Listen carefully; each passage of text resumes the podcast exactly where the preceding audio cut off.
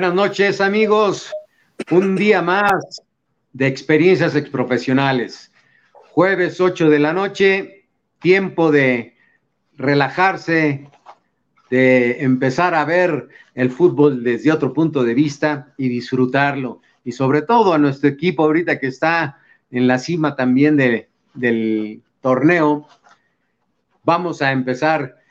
Vamos a darle las buenas noches primeramente a nuestro productor, el licenciado José Antonio Zárate. ¿Cómo estás, Pequitas? Hola, Omar, ¿cómo estás? Buenas noches, Rodo. ¿Qué tal? ¿Cómo están? Buenas noches. Noche de. Qué bueno, qué bueno. Noche de experiencias exprofesionales. Así es.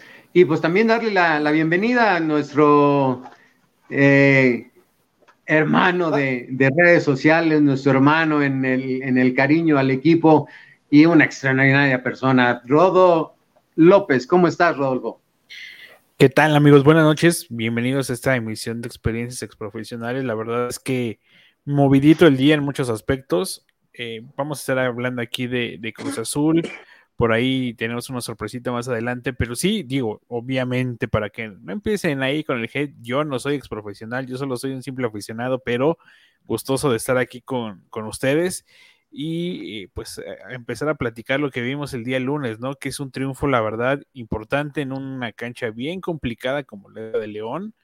Y la verdad es que el equipo se comportó, no sé qué, quiero abrir tema, pero no sé qué opinan ustedes de ese, esa famosa declaración de que Cruz Azul jugó ratonero. A mí me parece que hizo lo que tenía que hacer para traerse tres puntos, ¿no? A ver, Pequitas. Eh, bueno, no sé si lo vieron, parece ser, eh, digo, no convence a la afición, no le convence o, al periodismo no le convence el cómo se plantea el partido. Y le doy cierto crédito al, profesor este, Juan, porque obviamente eh, un equipo, y tú lo sabes, Omar, no puede estar los 90 minutos atacando o los 90 minutos defendiendo. Hay desdobles, hay despliegues, debe, existir cierto equilibrio. Entonces, los, los momentos y las facetas de ese juego se interpretan de forma completamente diferente, ya sea tu percepción o la mía, y creo que esa parte es la que no entiende tanto el aficionado como el propio, la propia prensa, ¿no? Porque le hicieron, lo cuestionaron al profesor acerca de, de que se está haciendo un fútbol ratonero. Entonces, eh, y él, él decía, ¿no? Y dice justamente, ¿quién dice que, tengo un que, que estamos haciendo un fútbol ratonero? ¿Con qué credenciales o con qué autoridad me lo estás señalando? Eh, por supuesto, él, él también hace referencia a lo que él planifica, lo que ve y lo que hace durante la semana. No sé si me explico. Entonces, creo que, que, que sí tenemos que entender esa parte de las facetas del juego, de cuándo es necesario atacar, cuándo nos tenemos que defender y cuándo podemos tener la pelota, ¿no? Perfecto, sí. Eh, estoy de acuerdo con esa, con esa descripción que estás dando, Pequitas, pero también hay que entender algún tipo de situaciones, ¿no? Primeramente, tenemos que entender que los partidos se van a ganar. Si no lo puedes ganar, pues lo, empatas, ¿no? Y si no, pues que me ganen 1-0. Pero así van, van las cosas como se van presentando durante el partido. Sí hay estrategias en un momento dado de que puedes manejar el, el partido en el, en la carrera de entrenador, de director técnico, nos enseñan que siempre los partidos se tienen que ver contra quién estás jugando, la posición en que estás dentro de la tabla, el marcador y el tiempo. O sea, tú tienes que manejar como entrenador todos esos aspectos para saber cuál es el planteamiento que vas a manejar dentro del equipo. Sí, hay muchas veces que uno, un, entrenador echa a propósito atrás al equipo como una estrategia para contragolpear al equipo contrario. Hay otras ocasiones en que el equipo contrario, pues, te empieza a echar para atrás. ¿Por qué? Por la presión que están ejerciendo, porque tienen más contenido de, balón, porque, etcétera. Hay muchas eh, contingencias dentro del partido y te empiezan a echar hacia atrás. Entonces, eso no quiere decir que sea un, fútbol ratonero. El ratonero es cuando tú, tú, tu planteamiento es vámonos todos para atrás. Ajá. Y eso no, se ha visto en Cruz Azul. Han ido manejando las situaciones dentro del partido conforme se vayan presentando.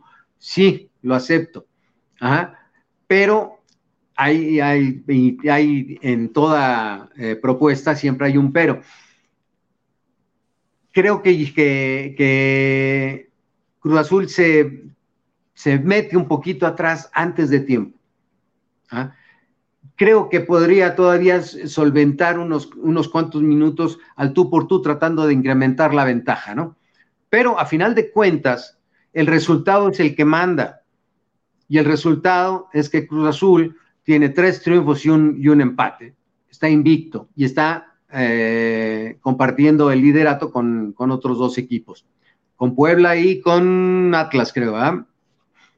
Son los que, los que van en, primer lugar. Entonces, pues, ¿qué es lo que tenemos que hacer? Podrá no gustarnos, podrá, eh, podremos decir que, híjole, es que yo quisiera las tres Gs de los partidos, ganar, gustar y golear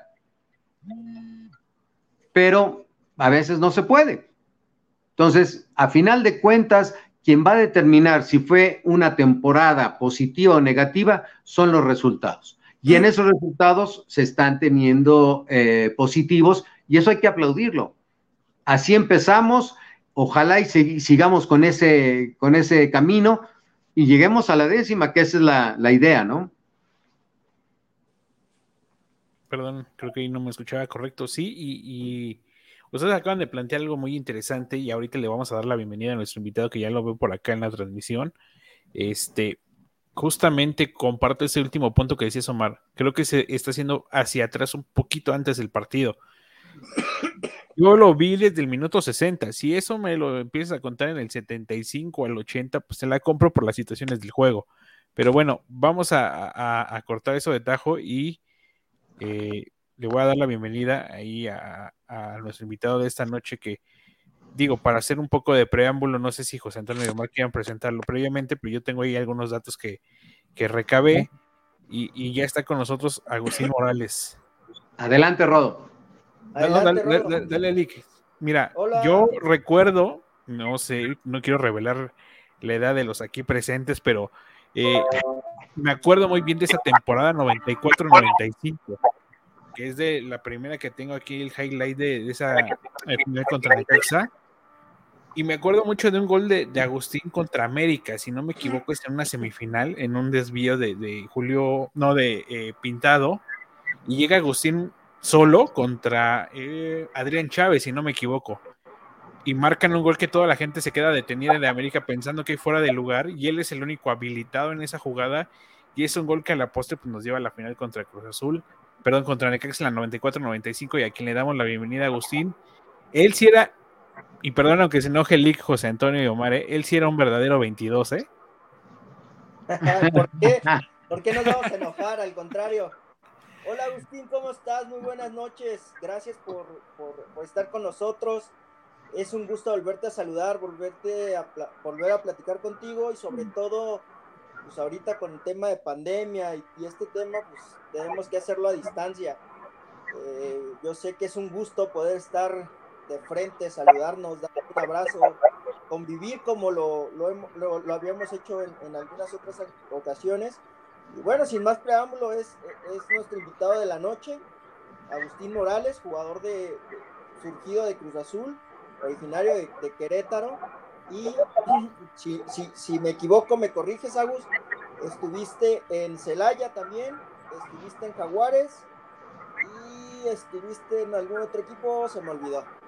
Pero, pero estuviste en primera. Antes que nada, Omar, José Antonio, muchas gracias por la invitación. Muy buenas noches, un gusto platicar con ustedes. Sí, eh, yo inicié en Gallos Blancos, eh, en Querétaro. Eh, estuve también en Cobras de Querétaro antes de, de Cruz Azul. Cruz Azul llegó a tercera división con el Calimán, Calimán Guzmán en el año 89. Fue el que me dio la entrada a Cruz Azul y, prácticamente no tuve proceso. Me brincaron de tercera división a, primera división. El entrenador que me da la invitación a esta temporada fue Nacho Prieto en el año 90, 1990. Y bueno, pues de ahí una, una carrera larga, ¿no? En Cruz Azul es muy difícil mantenerse tanto tiempo. Estuve por allá desde el año 90 hasta el 98, que fue mi salida. Estuve ocho años en Cruz Azul, donde la verdad nos fue muy bien. Eh, quedamos campeones de Copa, dos campeonatos de Conca Champions y campeones de Liga. Y para mí también es importante el, el, subcampeonato que tuvimos en el año 95 con el CAX. Creo que fueron logros muy importantes en mi carrera. Estuve participando también con la selección nacional eh, en la época de César Luis Menotti Después me, mandaron llamar a la selección olímpica con Cayetano Rodríguez, que era el mismo equipo de Menotti. Y estuve jugando también en Santos de Torreón, después de Cruz Azul, me fui a Santos. Estuve dos años por allá. Un gran equipo, el técnico que me lleva fue el Sur López, pero había un gran equipo con el Negro Santos, Pedro Duana, Jared Burguetti, Rivarola, Tato Noriega, Miguel España. La verdad que era un gran equipo, ya veteranos también, pero un gran plantel. Estuve también en Celaya, el técnico que me, llega, me lleva a Celaya fue Omar Romano, que fue mi compañero en Cruz Azul. Él me lleva a Celaya, donde pues ya peleas otros objetivos, ¿no? El descenso, ya son objetivos un poquito más, con más presión. Para mí creo que jugar descensos es más presión que incluso estar jugando siempre arriba, ¿no? Y después me retiro en, Jaguares de Chiapas, eh, eh, fue mi último equipo en primera división. Y, y, mi último equipo como profesional fue Cruz Azul, en Liga de Ascenso con, con Sergio Rubio, era el entrenador, ahí me retiro en Liga de Ascenso. Una carrera larga de 16 años, 16 años eh, como profesional y muy contento de, los logros que tuvimos como, jugador profesional. Qué bueno, qué bueno, Agustín, que muchísimas gracias por la, aceptar la invitación y, platicar de, de, muchas experiencias que nos tocó vivir cuando tuvimos la oportunidad de jugar profesional y sobre todo en esta institución tan maravillosa que es Cruz Azul. Eh, ya nos dijiste más o menos tu, currículum eh, futbolístico, pero yo quisiera irme un poquito más atrás. ¿Cómo se te da el gusto del fútbol allá en Querétaro? Ok, sí, mi familia, somos de un barrio muy futbolero aquí en Querétaro, se llama Hércules, Querétaro, en el barrio de la Cuesta. Y la verdad es que es un barrio donde han salido bastantes futbolistas eh, profesionales. Eh, mis tíos jugaron profesional, mi tío el Negro Morales en Atletas Campesinos en aquel equipo legendario de, Querétaro que ascendió de, de, segunda a primera división, que fueron la final contra Osos Grises. Eh, contra también Raúl Campos jugaba en Campesinos sí me tocó, sí me tocó jugar, perdón. sí, Atletas Campesinos era un equipo que tenía mucha identidad. Eh, jugaron tíos míos, eh, amigos del barrio, jugaron ahí también. Era un equipo que tenía mucha identidad con Querétaro y con el barrio de Hércules, donde yo soy. También mi tío Ángel jugó en, en, Pachuca y en, en Blancos. Y pues toda la familia, los primos, los tíos, siempre involucrados jugaron en segundas divisiones. Eh, mi, único, tío que jugaba en primera división fue Ernesto Morales, que jugó en Atletas Campesinos, donde yo era recoge balones de, ese equipo. Nos invitaban a, estar alrededor de la cancha para llevar los balones a los jugadores. Desde ahí me nació el gusto por el fútbol. La verdad es que lo traemos en la sangre toda la familia desde niño. Exactamente. Oye, ¿y qué, qué sentiste la primera vez cuando te presentaste en Cruz Azul para jugar con, uno de los grandes, grandes ídolos de Cruz Azul, que es el Calimán Guzmán. Sí, yo estaba en Gallos Blancos, era segunda división. Eh, eh, ya había debutado yo con el Toco Gómez, estaba muy jovencito, debuté a la edad de 16 años en segunda división, cuando no había liga de ascenso, era una segunda división muy competitiva. Me debuta el Coco Gómez y el, equipo de Gallos Blancos pertenecía a la Universidad Autónoma de Querétaro, donde el rector de la universidad se llamaba, eh, se apellidaba Rivera, Chorcha Rivera, decían en aquel tiempo. Y él me dice, eh, Agustín, tú no te preocupes, viene un convenio que hicimos Gallos Blancos con Cruz Azul. Tú eres jugador muy joven, tienes mucho futuro, juegas muy bien y tú, tú vas a estar seguramente en el equipo. Eh, se, hace, se hace el vínculo con Cruz Azul, Gallos Blancos, y llega Enrique Mesa como entrenador de, Querétaro, de Gallos Blancos. Y pues me da la noticia Enrique Mesa que no entró en sus planes eh, del equipo.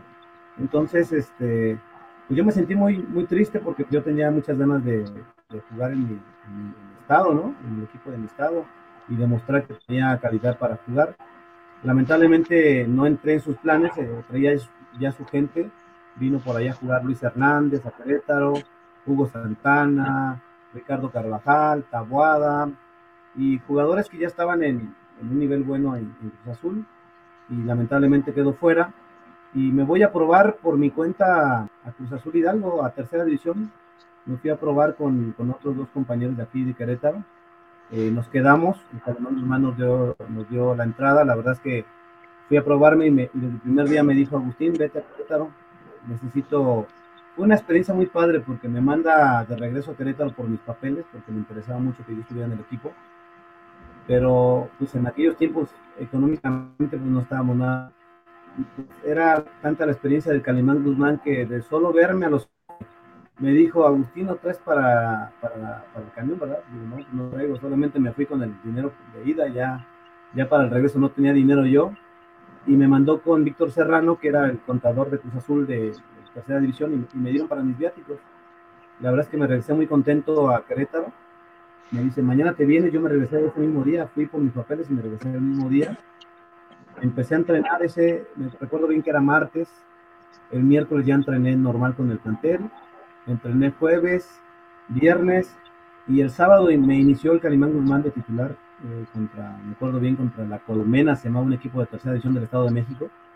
Debuto de titular, juego todos los partidos y llegamos a la final. Ese equipo llegó a la final invicto, es un récord de Guinness, mucha gente no lo sabe. El equipo del Calimán Guzmán de Cruz Azul Hidalgo logramos por ahí de 67 partidos sin perder, llegamos a la final. Lamentablemente perdimos la final en penaltis y tristemente yo fallo el penalti con el que perdimos la final. Entonces sí, me fue, me fue muy bien, la verdad es que me fue bastante bien, pero pues uno está joven, te traiciona los nervios, fallé el penal, me fui muy triste, yo pensé que me iban a, correr por la falla que tuve del penalti. No, me, mandaron llamar a, Querétaro que me presentara a la pretemporada del primer equipo. Eh, fue muy rápido, prácticamente jugué nada más medio torneo en tercera división. Hice la pretemporada con el primer equipo. Eh, Nacho Prieto vio, yo me imagino que vio la liguilla de tercera división y de ahí eh, nos invitó a varios jugadores, que era Víctor Ruiz, Fabián de la Barrera, Juan Carlos Gama y un servidor, y, del cual pues solamente me quedé yo eh, en la pretemporada, me, me, registraron a mí y a los demás no. Después Víctor Ruiz este, ya debutó en primera división después, como a los, como los tres años más, era, tenía mucha, mucha calidad, pero en ese, en ese instante me dio una oportunidad a mí y, tuve la suerte de debutar contra Chivas eh, y con gol, debuté con gol en el torneo de Copa y eso me dio mucha confianza para, para mantenerme prácticamente pues, todos los años como titular en, lo que estuve en clase. No, pues fíjate que, que, lo que nos acabas de contar, la, la situación negativa de haber fallado el penalti eh, y evitar, y que eso evitó que Cruz Azul en la tercera división fuera campeón, a debutar en, primera división y con gol, ¿no? O sea, en poco tiempo, dos experiencias radicales, ¿no? Una muy negativa y otra muy positiva. O sea, ¿cómo, cómo te sentiste en ambas, no? Pues yo, yo la verdad es que agradezco mucho al profe Prieto que pues valoraron todo el torneo que hice, ¿no? Valoraron el torneo, no, no, mucha gente se queda a veces con la falla y se queda con esa imagen, y falló el penal y, te etiquetan como que tuviste la culpa. Acá la realidad es que conocí personalmente muy profundamente al profesor Ignacio Prieto y la verdad que la calidad humana que él tiene eh, fue importante para que me diera la confianza. Y eso fue el torneo de Copa. Eh, debuté con gol contra Chivas, ganamos 3 a 1 allá en el Estadio Jalisco.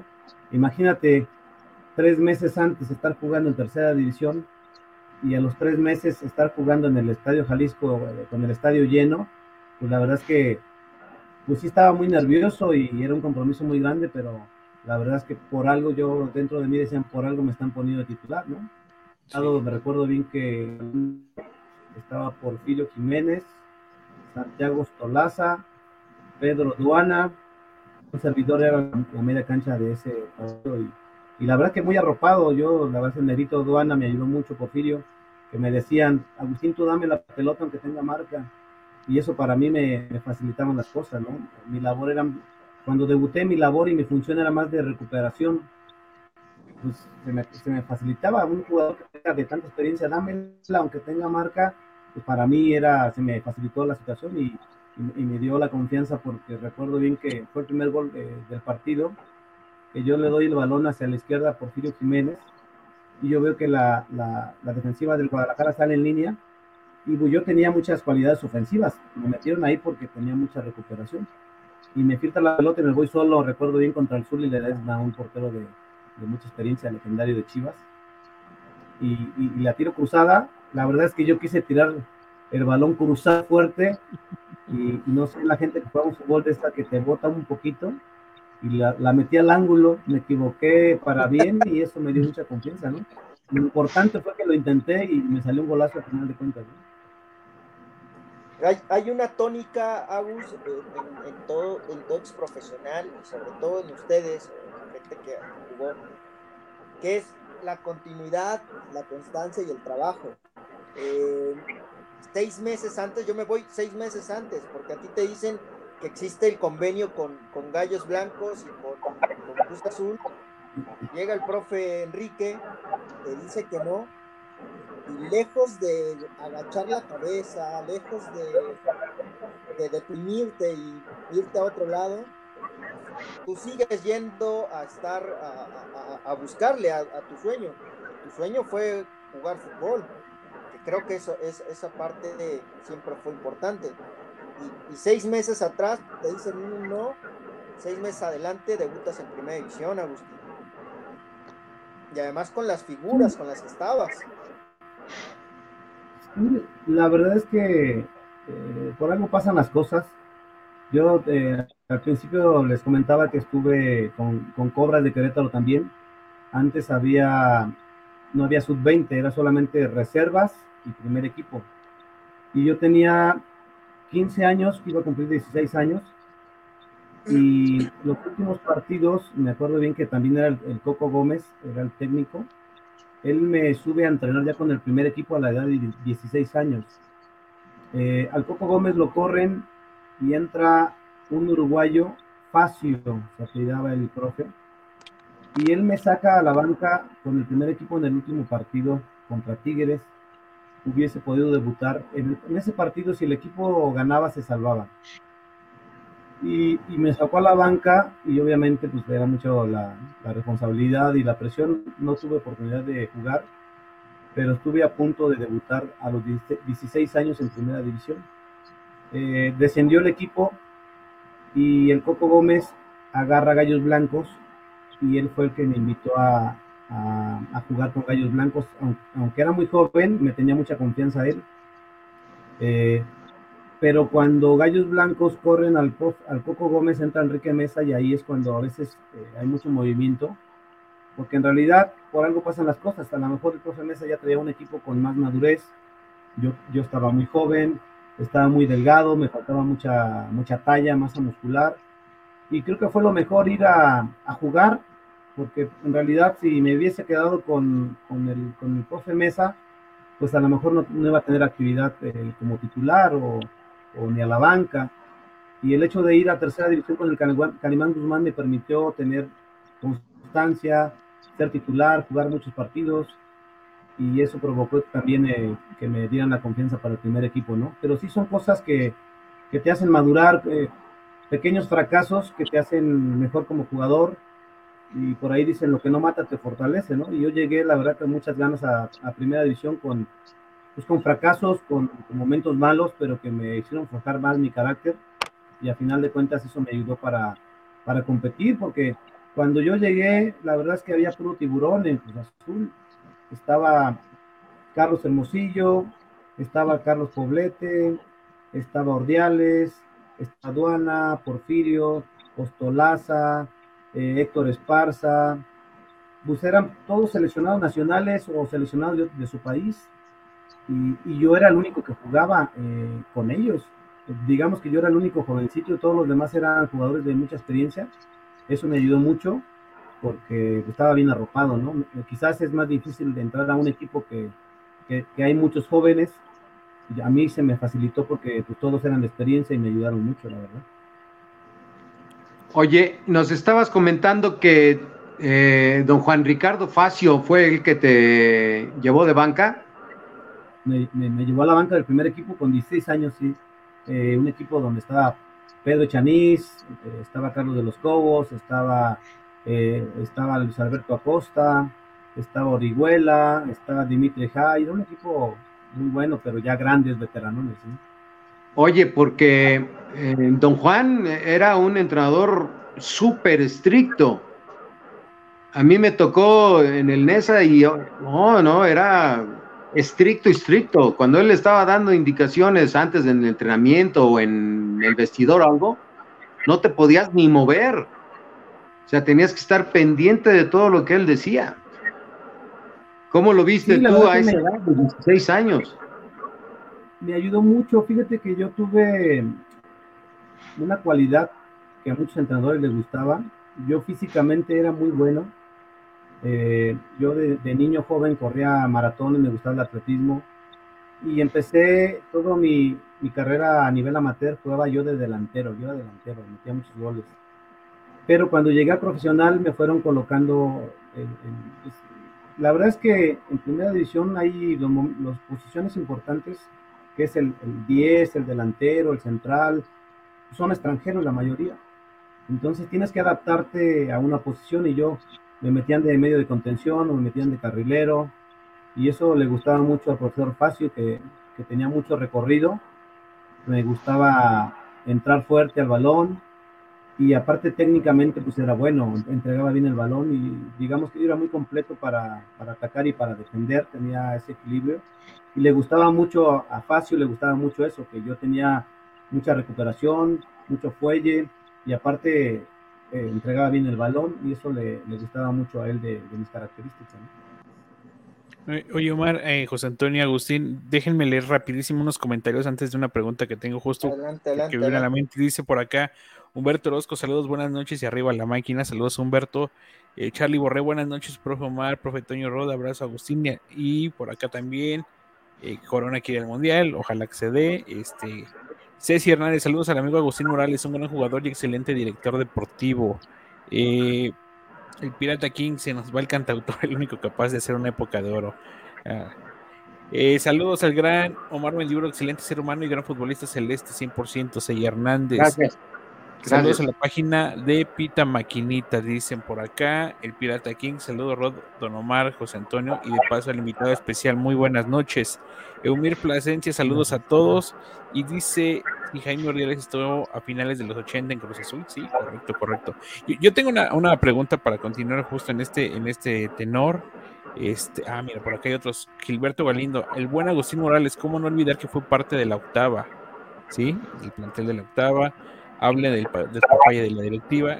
Ahorita hablaremos de eso. Gerardo Herrera, saludos Omar, Rodolfo Lick y en especial Agustín Morales, excelente persona y más como jugador. Era de los que dejaban todo en los potreros. Doc Herrera, Gerardo Herrera por acá. Eh, saludos desde el estado de Hidalgo, Pachuca, en la familia Peña. Agustín Morales es una excelente persona, muy grande en todo. Bueno, aquí hay algunos comentarios. Yo tengo algo que me empezó a votar ahorita que nos decías que en cuestión de tres meses estabas de una sub-16 al primer equipo. ¿Cómo es ese cambio de chip de, prácticamente, eh, sin, menospreciar, que no te conocía absolutamente nadie a estar un día en el Estadio Jalisco haciendo lengua a las chivas? ¿No hay algo o algún momento en el que se te haya subido? ¿O cómo te cambió la vida en ese poco lapso de tiempo, no? De fallar un penal en tercera división a, a ya estar en primera este, y que todos los reflectores te voltearan a ver, ¿se te subió o no se te subió? ¿Cómo fue ese cambio? Porque muchas de las ocasiones eh, el aficionado común y corriente como un servidor o la gente que nos ve dice, bueno, son futbolistas y a veces los tenemos en un pedestal, pero ¿cómo es desde el punto de vista del jugador el que de un día para otro de, estar en casa, que poca gente te conozca, eh, a estar en portadas o en el primer equipo y viajar en primera clase, ¿cómo sucede ese cambio o esa transformación? Mira, la verdad es que yo no podía aflojar el paso. Eh, yo estaba luchando por una oportunidad. Desde que me invitaron a la pretemporada, eh, me acuerdo bien que el preparador físico era Axel, el, alemán, Axel Bierbaum. Axel Bierbaum. Y yo era, sí, yo era muy bueno físicamente. Y yo volteaba, pues, obviamente mis compañeros solamente los había visto por televisión. Yo, yo humildemente era un jugador conocido, joven, pero que yo no podía aflojar el paso porque si aflojaba, pues quizás nunca más iba a volver a, aparecer por la gran competencia que tenía al lado, ¿no? Entonces, imagínate, yo al, siguiente año estaba, estaba Rubén Omar Romano, mi competencia, ¿no? Romano, Ostolaza, Pedro Duana, Porfirio Jiménez y, Agustín Morales, yo no podía aflojar, yo no podía aflojar porque a final de cuentas, eh, si yo me metía y hacía las cosas mal o no mantenía el ritmo, pues seguramente iba a salir y nunca más iba a volver porque la competencia era muy fuerte. A final de cuentas me mantuve por, por ocho años, incluso Rubén, Rubén, el Chepo de la Torre estuvo también y duraron menos que yo porque jugaba siempre casi Duana, Porfirio, Ostolaza y yo, durante muchos años jugamos y los demás tuvieron que aguantar. Y, y, la verdad es que no había tiempo para agrandarme ni para aflojar el paso porque la competencia era muy, muy, muy, muy, buena, ¿no? La verdad es que siempre me mantuve de titular. En el año que quedamos eh, subcampeones contra Necaxa, había un, yo creo que ese equipo para mí, mi punto de vista muy personal, jugaba mejor que el, el del 97. Eh, era, para mí era un equipo con más fútbol, con más llegada, con más variantes. Estaba Scoponi de portero. Eh, los centrales eran Sixtos y Juan Reynoso. Los laterales eran Tabuada y, y Lupe Castañeda. Y luego en media cancha jugaba eh, Pintado, jugaba yo, jugaba Octavio Mora y jugaba Pedro Duana. Y arriba Carlos Hermosillo y, Zamora, era, la verdad que era un equipazo. De hecho, fuimos mejores que Necaxa en todo el torneo. Y le gana el campeonato, para mi punto de vista, un gran entrenador, Luis Fernando Tena, pero el maestro le ganó al alumno, que era este Manolo Lapuente. Le ganó al contragolpe. Eh, lamentablemente la táctica fue mejor en ese momento de Necaxa con un gran equipo también, obviamente, pero que jugaban al contragolpe como siempre jugaba Manolo Lapuente.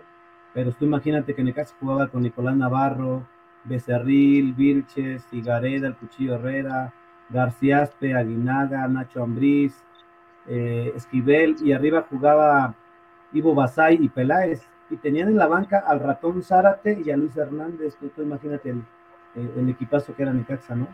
Pero para mí ese equipo era muy bueno. En el año 97, pues me tocó entrar de cambio por, por Benjamín Galindo. La verdad es que yo no quería entrar por Benjamín, porque yo, quería, yo creía que Benjamín nos podía echar la mano en un tiro libre, en un pase de larga distancia o en un penalty. Pero bueno, pues por algo, por algo me metían a mí. Y entré, la verdad que entré mucho tiempo, muy temprano en la final por Benja, pero gracias a Dios se dieron las cosas y logramos el campeonato. Recuerdo que en esa final eh, mucha gente, y, yo en particular, también vi que la parte medular para que Necaxa fuera campeón fue que el cuchillo le hizo una marca a, Zamora. A Zamora impecable, ¿eh? no le permitió ningún desborde ni, ni mandarle centros a Carlos, y ahí fue donde en un momento dado bajó el potencial ofensivo de Cruz Azul.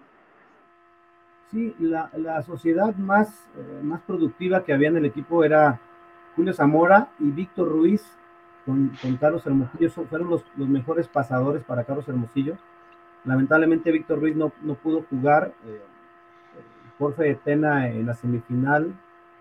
No, en el cuarto de final que jugamos con Pumas, decide sacar a Víctor y meter a, Octavio Mora.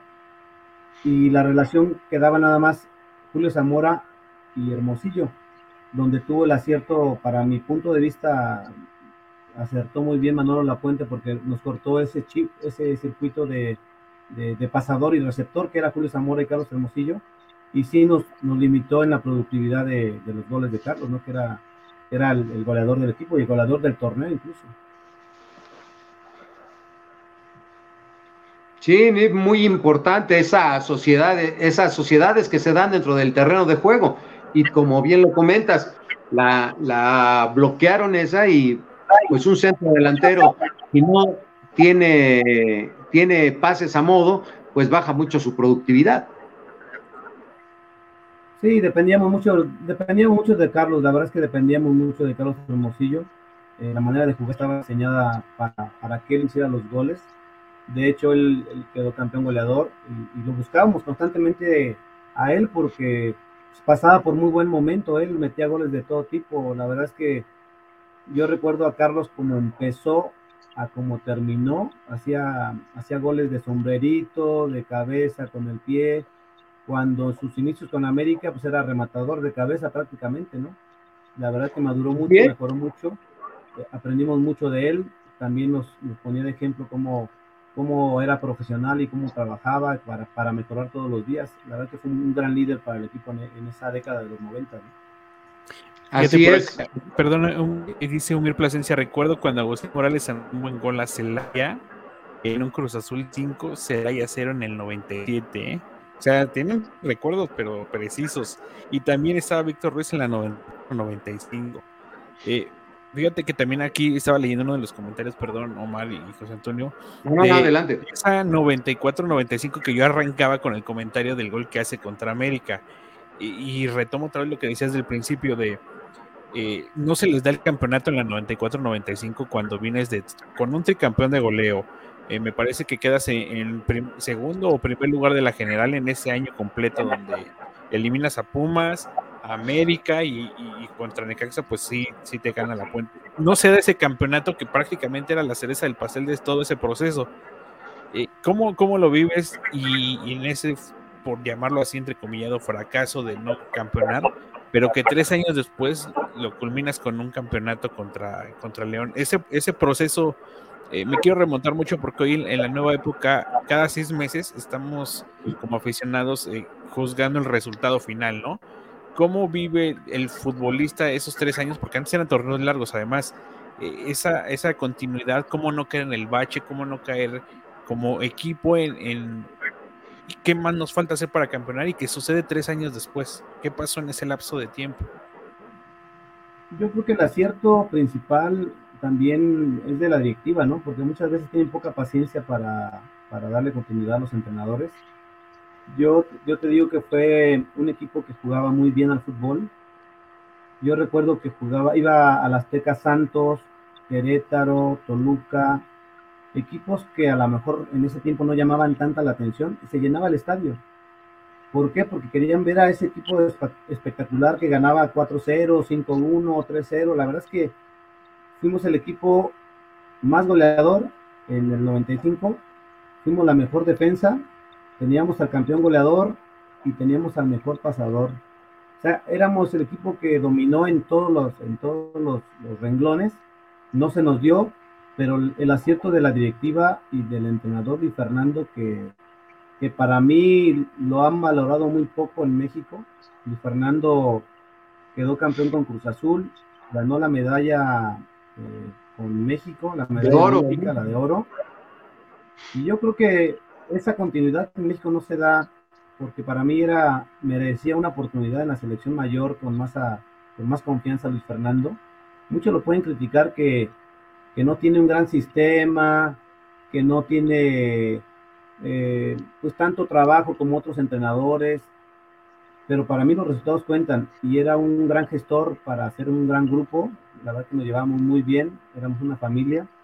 Y muchas veces eso te ayuda mucho para lograr resultados y campeonatos. Está, por ejemplo, este Vicente del Bosque en, Real Madrid que ganó todo, que quedó campeón del mundo.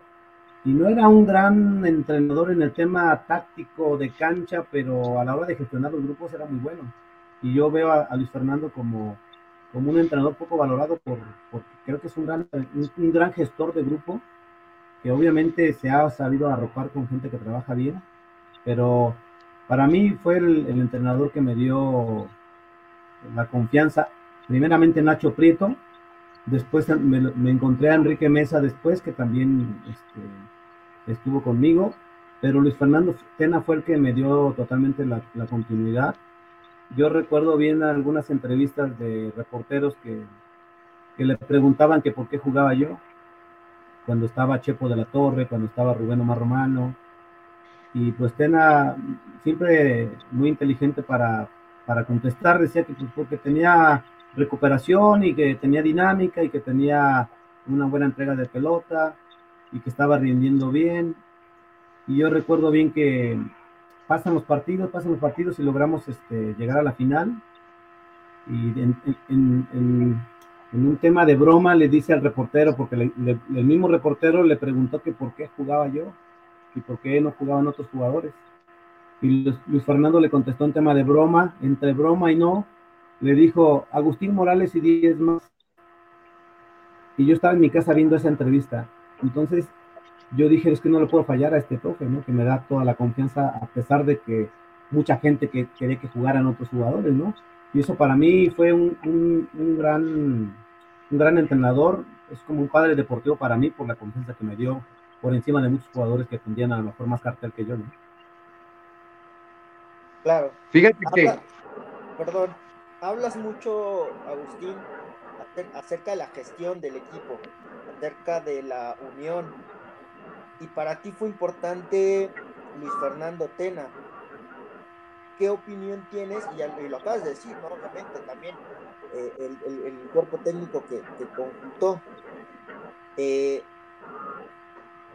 porque eran grandes egos, ¿no? O sea, por, por una parte, el ego del Chepo de la Torre por no jugar, el ego de Roberto Rubén Romano por no jugar, y Agustín Morales, un, tipo dedicado, trabajador, que, iba y venía, porque era, era de tu virtud, lo acabas de mencionar, tu virtud era, era la parte física, nunca dejas de correr, siempre luchabas por una pelota, con mucha lealtad, y ver esos egos tan grandes, porque al final se convierten en egos, lo supiste manejar bien, te ganaste la confianza, lograste campeonar con el equipo. Tú en sí y en, toda esa parte, en todos tus equipos donde has estado, ¿dónde te has sentido mejor? ¿Con, qué grupo has tenido mayor conjunción, independientemente de lo que acabas de comentar con, Fernando? No, sin duda, sin duda el, equipo de, Luis Fernando Tena en, toda la gestión de Luis Fernando Tena, que fue desde el 94, 95 hasta el 98, eh, nos mantuvimos muchos jugadores eh, y algo importante que le dio Tena, que muchos no lo valoran, muchos no valoran eso. Luis Fernando Tena, jugamos la final del 97, siete jugadores de fuerzas básicas. ¿Sí? Eso, la verdad que en cualquier institución es muy difícil. Eh, Omar debe saber antes el equipo que tenía más más de fuerzas básicas, más jugadores, era Pumas. En ese año nosotros teníamos más jugadores de fuerzas básicas que Pumas.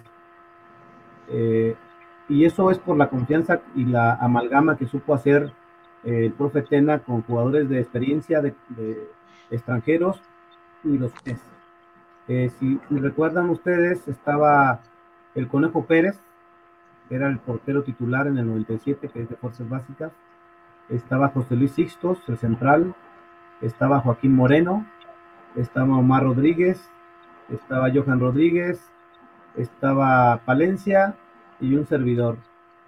Jugadores de fuerzas básicas que también identifica mucho a la hora de, jugar, pero sobre todo que éramos jugadores de, mucho carácter. Eh, Omar sabe que estuvo en la cancha y, y tú también, Toño, que en el cuadrito verde, a la hora de los interescuadras, pues sea romano, sea chepo, sea extranjero, es, ahí, ahí te das cuenta eh, al, momento de trabar la pierna, al momento de correr por la pelota, al momento de competir, y ya se vuelve, se vuelve hoy una, una competencia leal, eh, que la supo hacer eh, muy bien Luis Fernando, y el que andaba, él nos dijo al principio del, del, torneo, el que ande mejor va a jugar, pero muchos lo dicen y a la, a la hora de la práctica no lo, no lo, no tiene el valor de hacerlo, ¿no? Por, porque hay jugadores con mucha trayectoria y hay jugadores jóvenes, obviamente, pero el equipo de trabajo supo definir quién debería de jugar de acuerdo a cómo estaba en, su nivel y eso fue muy importante para nosotros. Yo sin duda el grupo que, que más recuerdo con mucho cariño es el grupo de Cruz Azul de, de la etapa de Luis Fernando. Ese es hasta la, hasta la fecha todavía nos, nos juntamos para algunos partidos de leyendas y nos, nos, saludamos con, mucha, con mucha amistad, la verdad que siendo muy padre volver a verlos.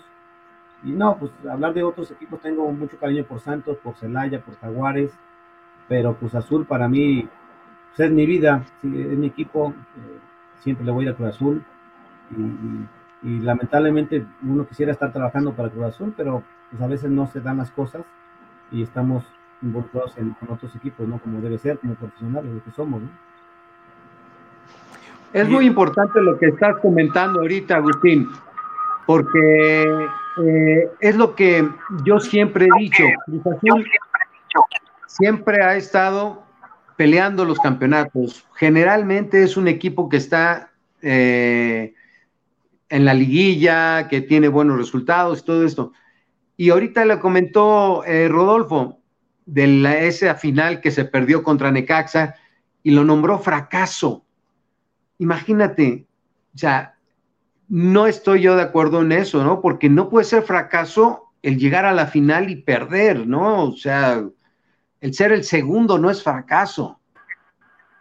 O sea, imagínate, y del, eh, de todas las, temporadas que, en que se jugó, que estuvieron al mando de, de, Luis Fernando del 94 al 98, en donde llegaron a la final, fueron a, eh, campeones en la 97, y después fueron a la, a la, Libertadores y todo esto, es una etapa extraordinaria para Cruz Azul, de muchos éxitos, teniendo al, campeón goleador, al, mejor pasador, eh, teniendo el equipo eh, más ofensivo de, casi los más puntos y todo esto, creo que no, se, no, no somos justos en valorar todo ese esfuerzo y toda esa trayectoria.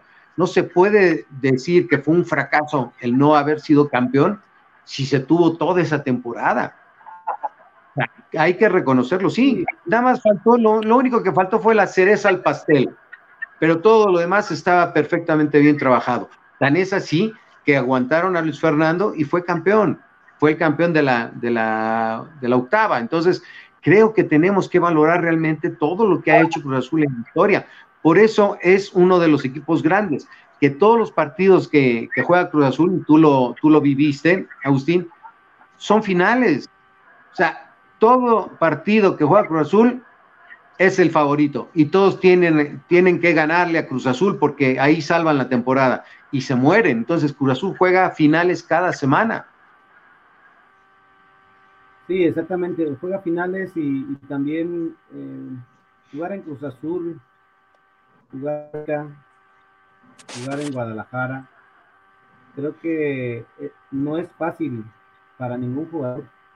Y tú sabes, Omar, que han llegado grandes jugadores con gran nombre y gran trayectoria y no ha pasado nada cuando llegan a Cruz Azul. Por la misma presión, muchas veces afecta que Cruz Azul te trata demasiado bien, te paga demasiado bien a la gente que viene de fuera y caen en un estado de confort y bajan su nivel entonces, hay circunstancias, como tú dices, que, afectan al equipo, a los jugadores. Yo recuerdo bien que llegó el Mago Capre con un gran cartel y no jugó nunca.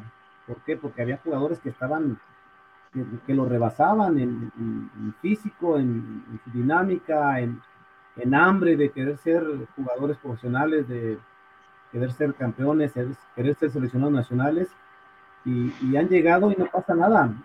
Entonces, igual en América llega jugadores con un gran cartel y, les afecta mucho la presión y eso para mí tiene doble mérito a la gente que logra llegar a Cruz Azul y mantenerse por años, ¿no? En este caso como tú, como jugar en ocho, años en una institución, no solamente en Cruz Azul, en cualquier institución es muy difícil. Mucha gente anda de equipo tras equipo por los promotores eh, o porque o porque tienen un gran cartel y con eso les alcanza para, para jugar en diferentes equipos, pero mantenerse en un solo equipo es muy complicado y, tú lo debes saber, Omar, que, que tuviste también una gran carrera ahí, ¿no? Sí, es muy difícil, es muy difícil, pero lo que, en lo que sí coordinamos todos los que tuvimos la oportunidad de jugar en Cruz Azul es de que somos una familia. O sea, de hecho, igual nosotros, los que tuvimos la oportunidad de jugar en, la época de los setentas, nos reunimos y nos vemos como familia, como hermanos, compadres, tíos, primos, de todo. Oye, ¿cómo has estado? ¿De algún problema? Luego, luego hablas con los compañeros y todo es una familia y eso es lo bonito, lo que yo pondero mucho de esta institución es que siempre es una familia. Ahora, eh, quisiera preguntarte, Agustín, hemos este, hecho el programa muy serio, ¿no? Muy, digo, ya hay que cambiarle un poquito, ¿no? Hay que... Son famosas las novatadas en Cruz Azul. ¿Cómo te fue en ese aspecto? Pues mira, eh, era más ruda la, la novatada en la, en la, tercera división. Me tocó novatadas más rudas. En primera división, pues sí, también, la verdad es que había, Carlos Hermosillo era muy pasado. Eh, Scoponi, pues te agarraban en el barrio y, y, te, te, rapaban, pero todo el cuerpo, imagínate, o sea, la cabeza, por allá abajo también, y, lo único que te faltaba que te raparan eran las cejas, pero sí eran, eran bien canijos ahí en primera división. Pero en tercera división me tocó, eh, eran muy agresiva la, eh, nos, nos, acostaban en la mesa de masaje y nos daban chancla en las nalgas, pero había una chancla, no se recuerda que había unas chanclas transparentes que tenían hasta tacón y con eso se pegaban. Pues llegó, imagínate, yo muchos se, peleaban y no se dejaban. Yo, yo me acosté y les decía, vale, ya dale. Y uno que otro sí le daban duro, pero otros como que la pensaban, como, como que tan fácil se dejó Agustín, ¿no? Dale, pero dale ya. Y otros le pegaban despacito y otros sí duro, ¿no? Pero los que no se dejaban les iba peor. Yo recuerdo que un chavito que llegó de Toluca, llegó, todavía ni entrenó ningún día, le dieron chancla, le dio calentura y se regresó o sea, le, dieron la novatada y no entrenó ni un solo día porque se sintió muy mal de, la golpiza que le dieron en las nalgas. Se tuvo que ir a su casa y nunca más regresó al entrenamiento. Sí, había una banda tremenda en, en Azul Hidalgo. La verdad es que Toño ha de recordar, ese equipo era, nos tocó jugar interescuadras contra el primer equipo. El entrenador era Héctor Pulido fuimos al seminario menor porque Tlanoria todavía no estaba. Y ese equipo de tercera división le ganamos 3-1 al primer equipo eh, con el Calimán Guzmán.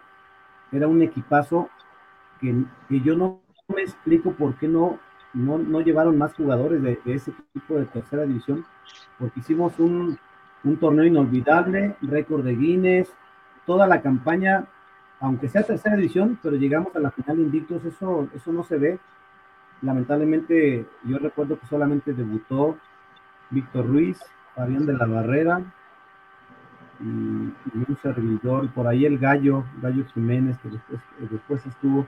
Muy pocos jugadores de esa generación logramos debutar, pero había muchos muy, buenos jugadores. El Panchote, a lo mejor lo recuerdas, Toño, Armando Azuara, Mayita, el portero Juan Carlos Gama, y yo no me explicaba porque yo los veía como, como muy buenos jugadores y, no les dieron la oportunidad nunca en el primer equipo.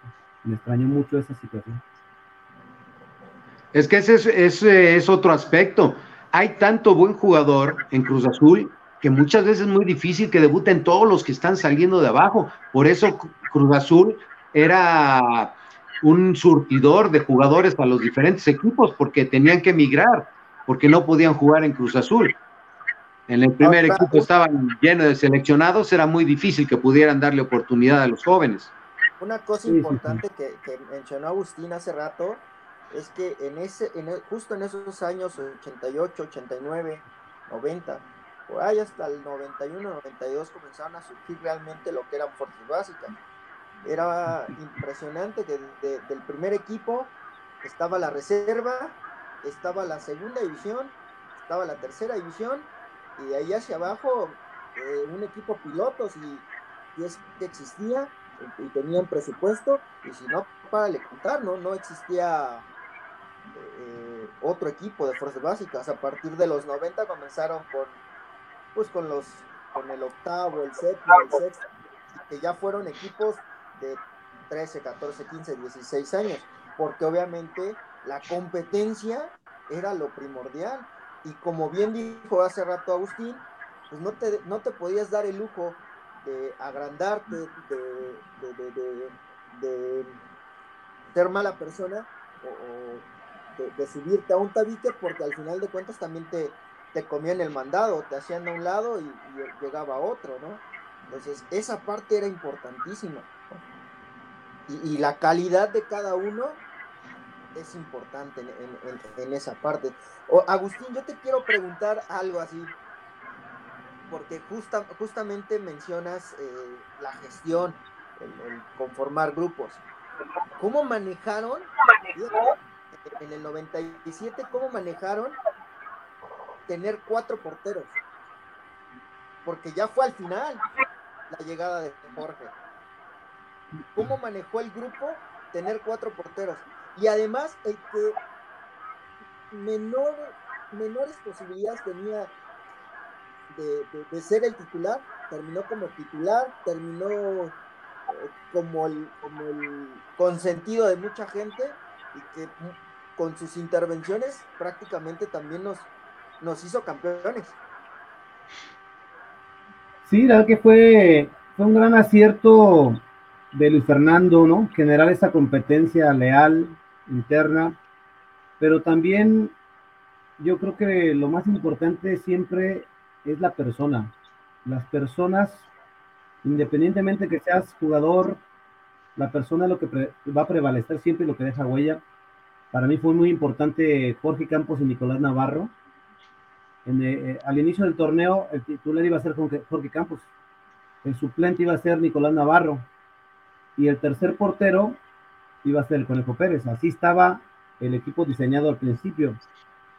Pero Jorge Campos traía un problema en, un menisco de la rodilla y Nicolás Navarro no andaba bien eh, físicamente, no andaba bien en su nivel y cuando aparece el conejo lo hace muy bien, él entra de cambio y, para un penalti en un partido, si no recuerdo que era contra León, algo así, y desde ahí empieza a darle la, continuidad a Luis Fernando. Y, también lo ha de saber muy, muy bien Omar, hay, hay jugadores que que son de mucha trayectoria y cuando están en la banca, dice, ojalá y le vaya bien al equipo, le vaya mal al equipo para que a mí me den chance otra vez de jugar, ¿no? Eso pasa mucho en el fútbol. Y en, y en Cruz Azul, en ese momento, Jorge Campos, que era la figura, junto con Carlos Hermosillo, le daba consejos al conejo, ¿eh?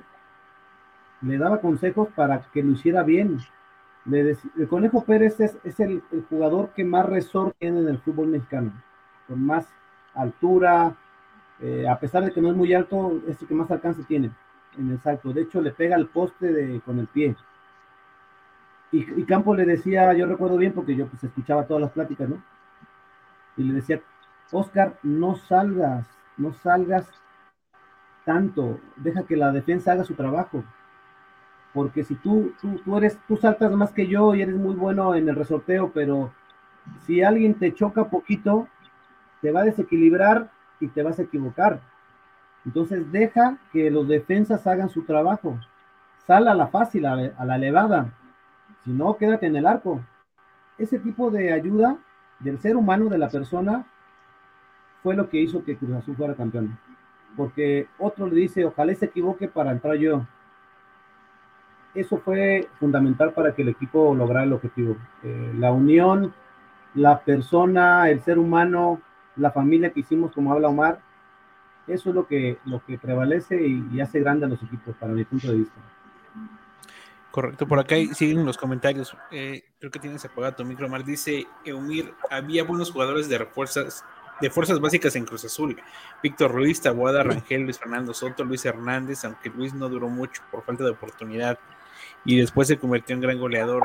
Rogelio Ramírez, buenas noches, mis felicitaciones a al DT Omar por conducir tan importante programa. Saludos para tan distinguidos invitados Agustín y a nosotros dos, Lick. Reciban un fuerte abrazo de su amigo Rogelio Ramírez Blanco, el mago. Yo, yo quería ahí atravesarme con una pregunta, ojo, no, no demerito el tema del fracaso por lo del 94-95, ¿eh? porque es un proceso bien, bien interesante que, que, te lleva a un título tres años después. Dice José Luis Arabia, saludos cordiales a, a los que estamos acá en la mesa, excelente programa de parte de José Luis Arabia. Eh, dijiste algo bien interesante que, que, me llama mucho la atención y que Omar lo ha dicho muchas veces y los exfutbolistas que han estado aquí en el programa también lo repiten reiteradamente. ¿Qué tiene Cruz Azul que te termina de enamorar a pesar de que hayas estado en Santos, que es una gran institución, en Celaya, este, en otros clubes que a pesar o al final de tu, de tu época como futbolista, siempre el, futbolista de Cruz Azul es un agradecido con la institución. O sea, ¿qué tiene la, la institución o, o, qué magia te dan los compañeros o el hecho de portar la playera de Cruz Azul? Que a pesar de que estés en cinco o en tres equipos o en diez, siempre terminan regresando a la máquina o, o esa añoranza del Cruz Azul. Bueno, yo creo que el trato, el trato que te da la institución, el trato humano, muchas hablan ahorita que está el tema de Cruz Azul de Billy Álvarez y los problemas que tiene. Yo en realidad lo que puedo hablar de Billy Álvarez son puras cosas buenas para mi persona. Eh, la gente que trabaja en la Noria, en la institución, en la fábrica. El trato humano para mí es lo más importante en esta gran institución. Y yo creo que eso enamora a cualquier jugador, a cualquier trabajador, a cualquier operista, la afición, tú te das cuenta que el equipo duró muchos años fallando, perdiendo finales, y la afición ahí está. La afición nunca se ha ido, la afición está siempre.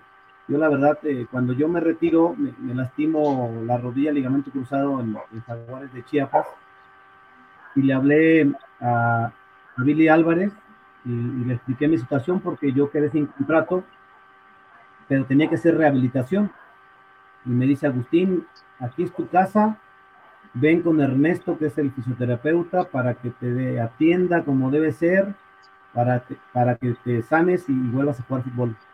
Yo tuve una lesión muy grave, me, me lastimé el ligamento cruzado, me rompí los, los, ligamentos laterales y los meniscos. El doctor me dice que pues, era muy difícil que jugara fútbol. Me rehabilité en Cruz Azul, faltaba dos meses para, para hacer fútbol todavía. Eh, y al mes, faltando un mes y medio, me dice Billy, eh, te vas a ir a Oaxaca con, con, el equipo de Liga de Ascenso para que te termines de hacer tu, tu última etapa de rehabilitación y hagas fútbol y para que estés disponible para que juegues con, con Sergio Rubio. Me tocó jugar con Rogelio Chávez, con Josgar, con el Chuleta, con Gavino Velasco, con puros chavitos estaba yo ahí y me puso de capitán el Pepe Rubio eh, jugué, jugué los últimos partidos, jugamos la liguilla, nos eliminó Centilla lamentablemente ahí en, en, cuartos de final. Y me dice el contador del, de, de ahí del equipo de, de, Liga de Ascenso de Oaxaca. Agustín, tienes tres meses que no vas a cobrar. Y yo, pues es que yo hablé con Billy solamente que iba a rehabilitarme, no iba yo a, no firmé ningún contrato, no firmé ningún contrato y resulta que me pagó y me pagó muy bien, me pagó como de primera división. Y, y, y, aparte los tres meses me llegaron juntos, imagínate qué felicidad para mí, ¿no? Esos son los detalles, los detalles de un directivo que valora eh, pues que, que, fuiste profesional en, en, la institución y que diste todo por el equipo, ¿no? La verdad es que ese trato humano de la gente, de, del directivo, de los entrenadores, eh, el mismo Rogelio de Alba, no sé si lo recuerdes, Omar, cuando estaba en la no? división, el profe Rogelio de Alba nos decía, el que quiera, yo voy a estar todos los días en el estadio a las 5, el que quiera hacer doble turno. Pues yo iba a diario a entrenar doble turno, eso, eso no cualquiera lo hace. Mucha gente va a cumplir tus dos horitas y vámonos a tu casa, ¿no? Y el hecho de que tú regales tiempo para la, para la persona, e, eso tiene un valor muy grande para mí. Y, siempre fue todos los años lo mismo con, con, la institución y con los entrenadores, con los directivos.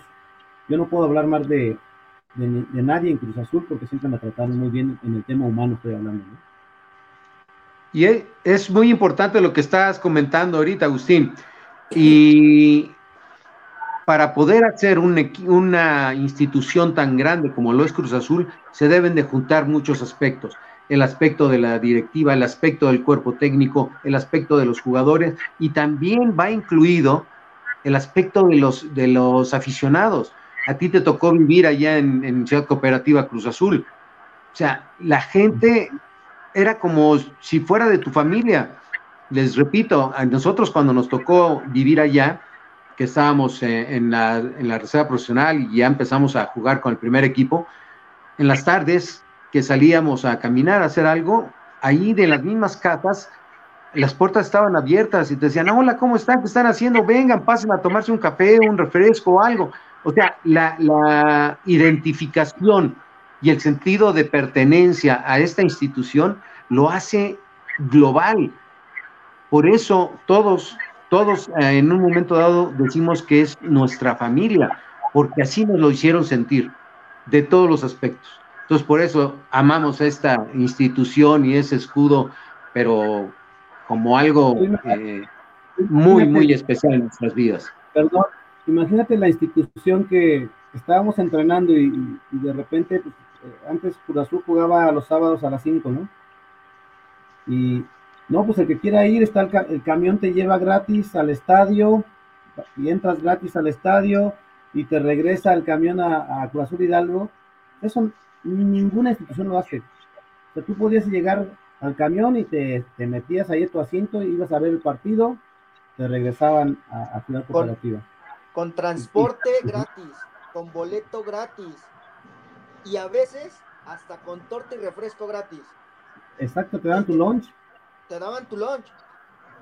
E, e, era impresionante y además... Eso no lo hace nadie. Claro. Y, un detalle, eh, Agustín, importantísimo que, también e, es bueno comentarlo. El licenciado Guillermo, fueras el jugador de primera división, fueras el, el jardinero, el barrendero, te llamaba por tu nombre. Hola Agustín, ¿cómo estás? Hola Omar, ¿cómo estás? Hola Pecas, ¿cómo estás? Y para que esa, e, e, esa calidad, con el trato que te da, pues obviamente te dice, pues me tengo que tirar de cabeza por, por la institución, por el directivo, por el grupo en el que estoy, por, porque siento pertenencia por el club, ¿no? Exactamente. Real. Sí, así es, exactamente, Pequitas. Bueno, Agustín, ya hablamos del pasado, vamos a hablar del presente. ¿Qué estás haciendo ahora? Pues bueno, ahorita estoy, tengo mi centro de formación en Querétaro, estoy trabajando con, para el Club Pachuca y, bueno, me acaban de ofrecer también ya una buena noticia, ser, ser visor oficial del Club Pachuca. Eh, he llevado muy buenos jugadores, ahorita he llevado cuatro jugadores que han estado ya en selección de México en categorías menores, sub-18, sub-15, sub-14. Y, bueno, pues la confianza que, recibo del Club Pachuca por, la generación de, jugadores es para mí muy importante. Estuve trabajando también eh, como director de fuerzas básicas en Gallos Blancos, donde también sacamos muy buenos jugadores que ya son una realidad, eh, eh, como Jordi Cortizo, Trabajamos también con Romo, con Orbelín, con Maurice Coto, con Paolo Irizar, con Marcel Ruiz. Esos jugadores que nosotros tuvimos en nuestra gestión ahora ya están jugando en primera división. Y pues eh, trabajando día con día, tengo seis categorías. el más chiquito tiene cuatro años, el más grande tiene 19. Y, entreno todos los días en la mañana, en la tarde con, con mis categorías. Tengo un grupo, un equipo de trabajo con tengo entrenadores pero estamos como filiales de Pachuca y muy contentos. Yo tuve la oportunidad de, entrar al Club Pachuca por Marco Garcés, que estuvo por ahí eh, muchos años, Él, la verdad es que me llevaba muy bien con él desde, desde que estábamos en Cruz Azul. Y le llevé a un niño, un niño y se quedó y llegó hasta la selección de México y me abrió las puertas desde siempre. Ahora que acaba de salir Marco Garcés, y yo pensé que pues iba, iba a estar fuera también porque pues yo entré por él, ¿no? Y las relaciones a veces son así. Y no, la verdad es que quedó Alan Calleja, es el director deportivo, y él fue el que me invita para integrarme como visor del Club Pachuca. Entonces para mí es un, un halago y una, una, gran responsabilidad para seguir trabajando de la, de la misma manera, ¿no? De seguir llevando calidad para el Club Pachuca. La, perfecto. La, perfecto, te felicitamos todos. Eh, muy bien, eso es eh, importante que lo, que lo comentes. Si quieres, eh, que dónde está tu centro de formación para que vayan a verte la gente que esté ahí en Querétaro. Sí, sí, muchas gracias.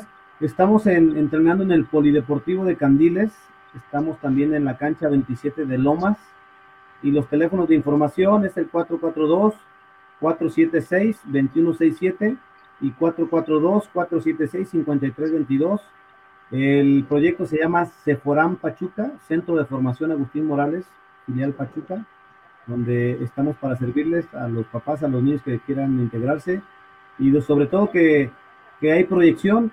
Tenemos proyección no solamente al Club Pachuca, la primera mano la lleva Pachuca, pero hemos llevado gente a Necaxa, a Cruz Azul, a, a Gallos Blancos. Estamos abiertos. Obviamente, el Club Pachuca siempre va a tener la primera mano, si, si por ahí no logramos eh, meterlos al Club Pachuca, pues tenemos la libertad para llevarlos a cualquier club. Eh, y en eso estamos. La verdad que estamos muy contentos por los resultados y ojalá que la gente se acerque. Eh, no me gusta engañar a la, a la, gente ni a los niños. Les, les hablo con la verdad y si tienen proyección, los vamos a ayudar con mucho gusto. Y hay una cosa muy importante, Agustín, que con lo que hemos platicado nos, nos has externado la idea que tienes tú de, de la formación en el deporte. No forzosamente todos van a llegar a, jugar, primer, fútbol profesional en algún equipo de primera división, pero sí la formación que les estás, eh, eh, que les estás dando los van a hacer buenas personas, los van a hacer eh, buenos en lo que se dediquen. Tienen que estudiar y pueden ser buenos profesionistas, buenos comerciantes, buenos deportistas, en un momento dado tienen la oportunidad de, de, tener una carrera profesional en el deporte, pero estás formando personas positivas, niños que van a ser buenos ciudadanos y que eso hace mucha falta en este país. Ojalá, ojalá y vayan mucha gente y que, que aprovechen toda la experiencia que tienes y todo el trato amable que, que nos estás expresando. No, muchas gracias, Omar. La verdad es que sí, yo le digo a los papás y a los jóvenes, solamente hay que hacer tres cosas importantes para mí, para la formación del ser humano. La primera es ser buen hijo, ayudar en casa, obedecer a tus papás. Y el segundo punto es ser buen estudiante. Es un punto muy importante también. Les pido yo calificaciones. ¿Por qué? Porque si no llegas a, a ser futbolista, tienes que ser un buen profesionista. Y el tercer punto es hacer deporte son tres cosas muy sencillas que se ven sencillas, obviamente, pero de ahí surgen oportunidades también. Si no llegas al profesional, tengo muchos niños que han logrado beca deportiva en la VM, en el TEC de Monterrey, ¿sí? Y de ahí les ayudan a sus papás en el tema económico, ¿cómo, cómo no? Y pero lo que queremos es que sean buenas personas. Eso para mí es importante, eh, porque es lo que me dejó Cruz Azul en este caso, ¿no? Para nosotros. Y eso que estás diciendo, nosotros, el grupo de exprofesionales, lo aplicamos en la forma en que nosotros influimos en el desarrollo integral de los, de los niños, de la, de la gente, que es la educación. Y en esa van tres educaciones, que es la educación académica, indispensable, la educación familiar y la ed educación deportiva. Exactamente los tres puntos que has dicho tú, Agustín. Así es, así es. No, y además es importante eh, hacer mención que, que, eres director técnico, que también no eres un eh, in, invento, o sea, no, dice bien un, un, meme o un cartel que el que haya sido deportista no te hace entrenador. Entonces, tú también pasaste por esa formación de director técnico, eres un profesional y estás expresando esa parte, ¿no? La formación integral es lo que te va a dar para toda la vida. A lo mejor no, no nos da para llegar a primera división, pero como dices, buscar otra alternativa, estar dentro de la parte deportiva, pero a lo mejor consigues una beca deportiva y, sobresales y tienes una carrera, ayudas al tema económico. Hay muchas formas de lograrlo. ¿No? Sí, la capacitación es importante siempre. La verdad es que tuve la, oportunidad de, hacer una maestría en Barcelona. En la mejor época de Barcelona tuve la oportunidad de ir cuando estuvo Pep Guardiola, estuvo Rafa Márquez, estaba, Messi joven. Cuando ganaron todo, estuve yo ahí, estuve por allá un mes y medio preparándome. Ya dirigí segundas divisiones, terceras divisiones, dirigí la, la sub-20, la sub-17, sub-15, he dirigido todas las categorías formativas. Me falta dirigir en Liga de Ascenso y en Primera División. Obviamente siempre con, con, el sueño, ¿no? A veces no es tan fácil porque la competencia está fuerte, pero siempre tratando de mejorar y prepararme para que si llega la oportunidad hacerlo bien. Ahorita salimos del profesional y, estoy dedicado a mi centro de formación, mi negocio personal, y pues de ahí, de ahí vivo, de ahí vivo estoy con mi familia y, y ahora sí que somos privilegiados en dedicarnos a lo que nos gusta, no, no mucha gente lo puede hacer, ¿no? Claro. Bueno, ya, ya vamos a entrar al final del programa. Rodo, ¿tienes por ahí mensajes? Sí, sí, sí, sí, sí. Hay bastantes, dice por acá eh, Robert Muñoz. Siempre será un gusto ver personas que son azules, realmente excelente panel. Y como te he dicho, Omar, nosotros crecimos junto a ustedes y muchos de nosotros están ávidos de seguir viendo las diferentes etapas que ustedes llevan. Un abrazo para todos. Miguel Valadez, saludos Omar, excelente programa, excelente persona. Umir, lo único malo de esos jugadores que se refiere a Agustín, que llevenlos a Cruz Azul para que estuvieran ahí. Lo malo es que en Cruz Azul no se le da oportunidad al talento de casa, que mejor se van a otros equipos. Eh, por acá hay otro comentario de Rogelio Ramírez. Mis felicitaciones a el de Tomar por conocer el programa. Saludos de El Mago. Eh, creo que por acá hay otros eh, otros comentarios, pero bueno, eh, así dice José Luis Arabia. Igual a Saludos Omar, excelente programa. Este, preguntaban que qué número tenías en el profesional Agustín. El 22, ¿no? Siempre el número 22. Siempre, fui el 22, sí. Justo. En, la ah, selección, la, cuando, cuando fui a la selección de México, le pedí el 22 y ahí sí no me lo, no me lo dieron, pero en todos mis equipos tuve el 22.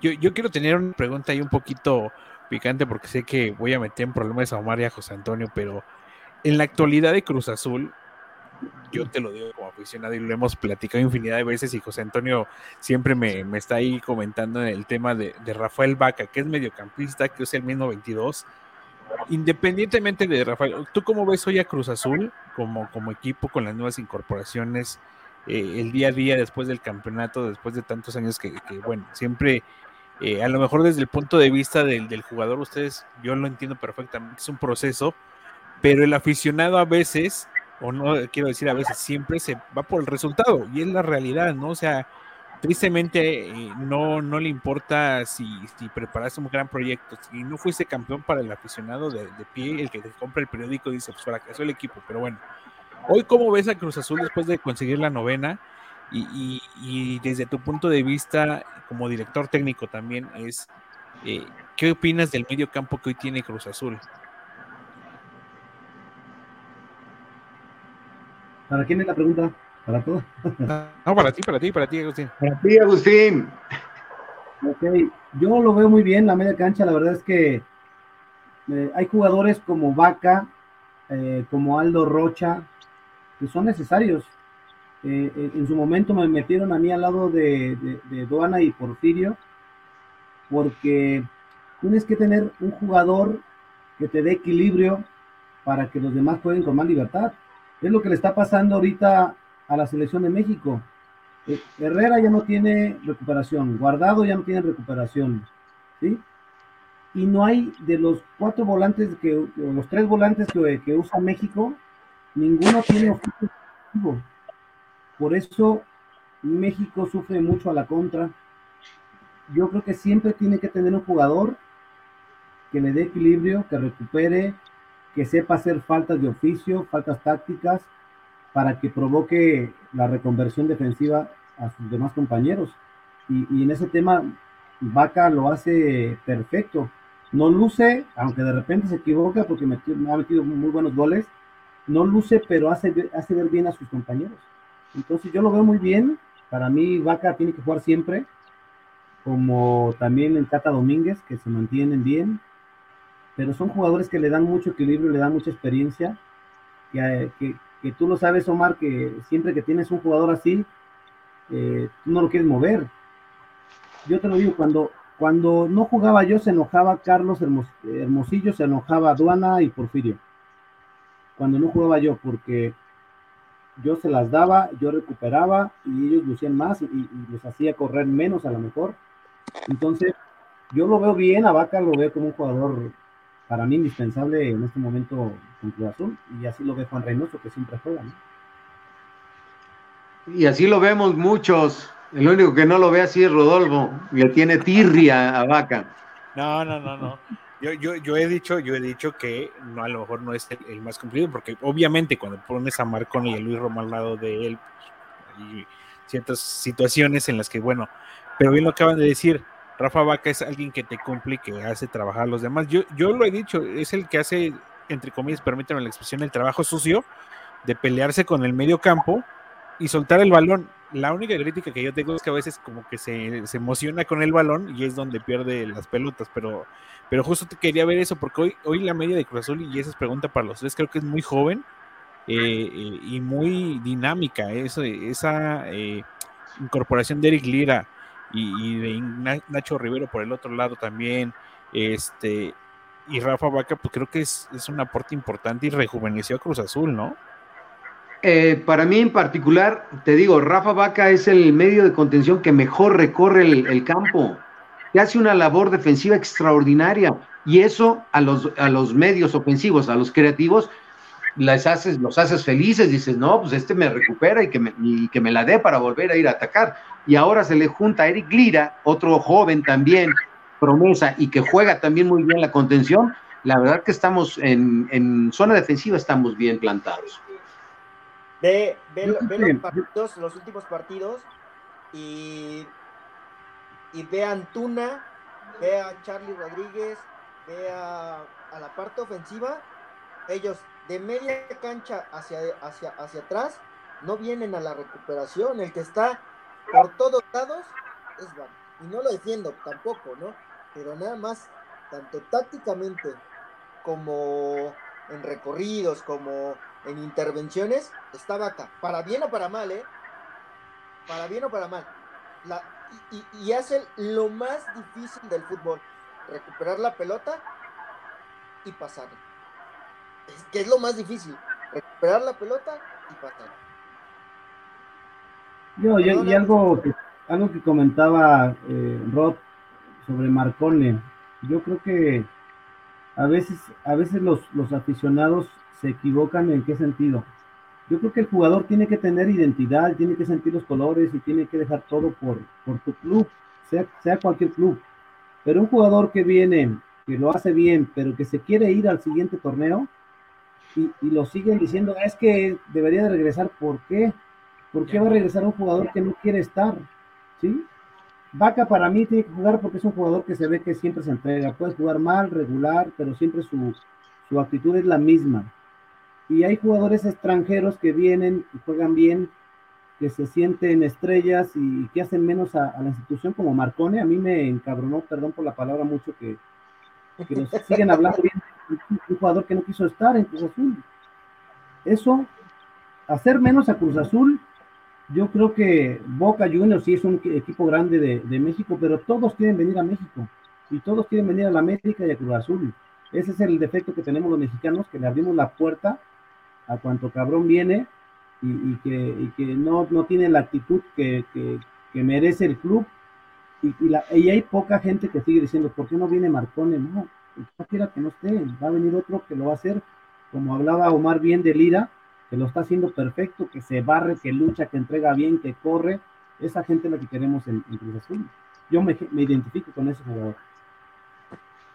Y hay que darle la vuelta también a las fuerzas básicas, a todos los que están en la sub-20, en las, en las ligas eh, de límite de edad, de segunda, tercera, de ascenso. Hay que buscar el talento mexicano. Hay demasiado talento, nada más hay que abrirle la puerta, mínimo al, al mismo nivel que se le da, se le abren las puertas a los extranjeros. Es un punto que tiene que mejorar Cruz Azul, la formación en fuerzas básicas.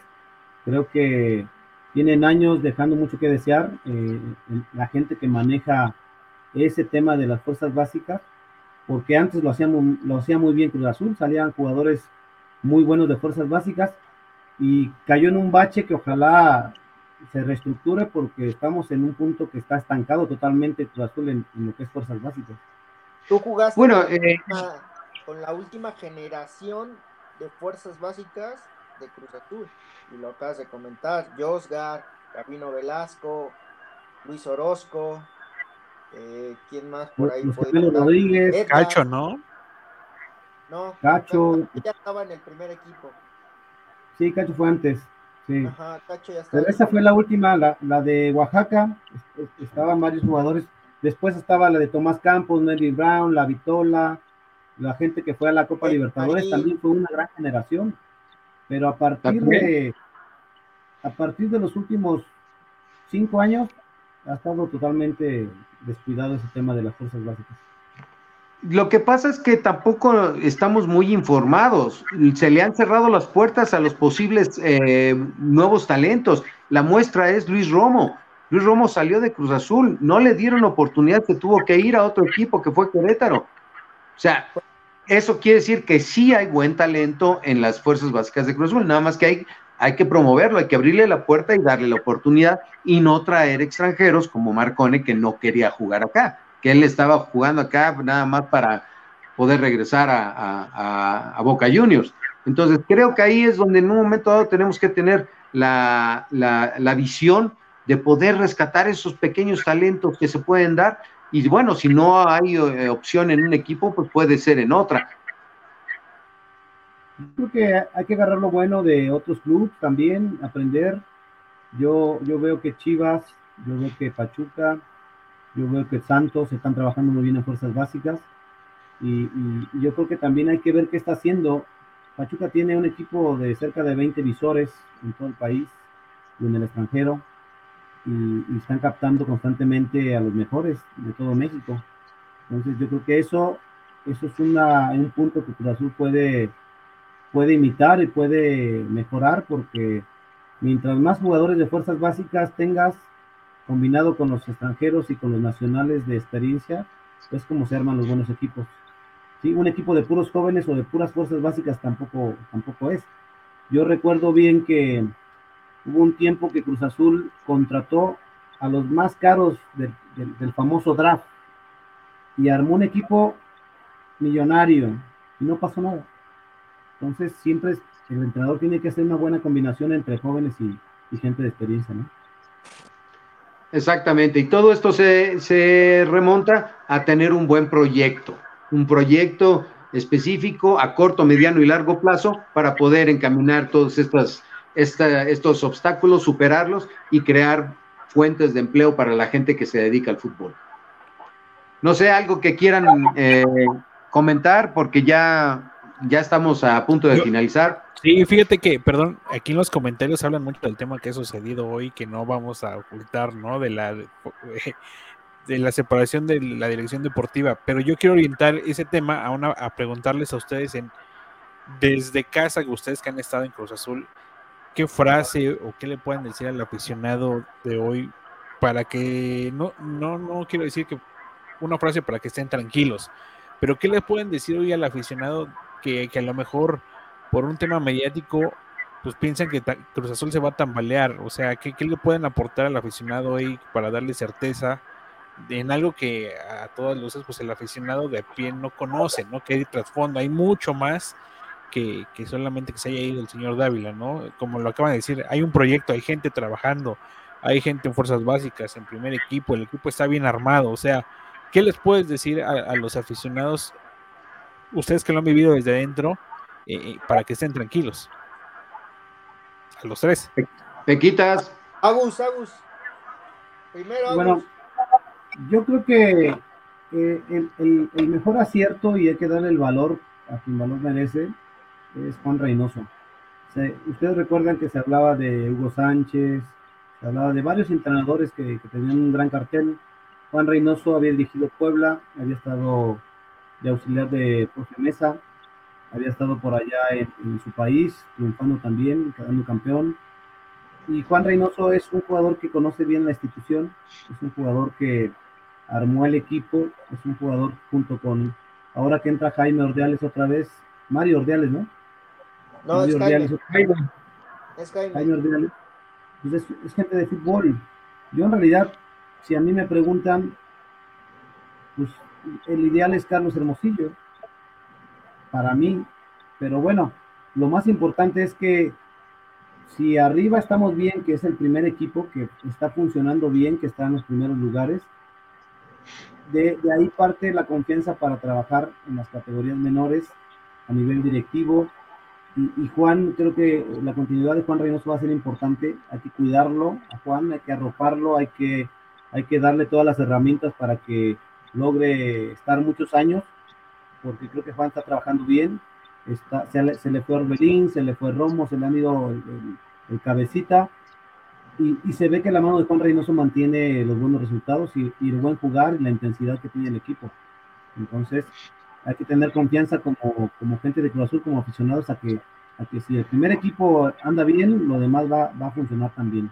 Y eso se tiene que contagiar también a la gente de pantalón largo, la directiva, de que Juan tiene muchas ganas de trascender y, y, yo creo que hay que cuidarlo, hay que mantenerlo por muchos años a Juan Reynoso para que también se involucre más en el tema de las cosas básicas para que pueda tener un proyecto a largo plazo y que Cruz Azul se, mantenga como, un equipo grande como lo está demostrando en estos últimos años.